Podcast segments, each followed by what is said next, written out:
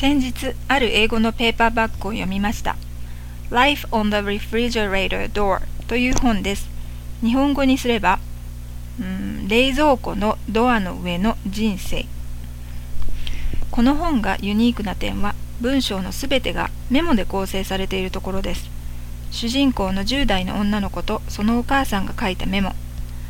お母さんはものすごく忙しい産婦人科医。お母さんとお父さんは離婚していてお父さんは別のところに住んでいます。母と娘はなかなか家で一緒の時間を過ごすことができません。そんな2人が意思の疎通を図るための手段は冷蔵庫に貼ったメモ。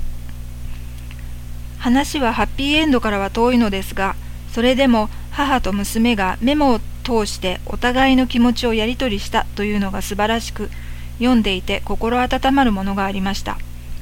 そしてこの本を読み終わった後こんな風に私と子供たちも冷蔵庫にメモを貼って意見を交わせたらいいなと思いました。でもこのお話の母とこの2人家族ならばともかく我が家は7人の大家族です。そんなことしたら冷蔵庫の上がややこしくなりそうです。そこでひらめきました。そうだ交換日記をしよう。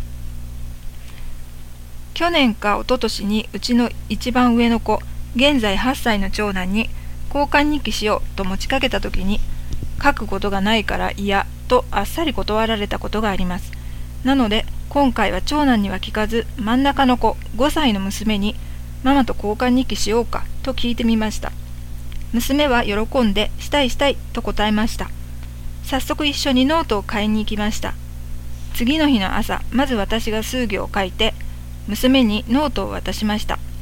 娘がすぐに返事を数行書いて私に持ってきました。普通は交換日記って1日1人が書いて次の日にもう1人が書いてって繰り返しだと思うのですが娘と私は立て続けに何度もやり取りしました。永遠に続きそうだったのでもうこの辺でやめとこうねと私が言いました。内容は簡単で全部ひらがなで書きました。娘がたくさん「ママ大好きだよ」と書いてくれて私はとっても幸せでした。終わり。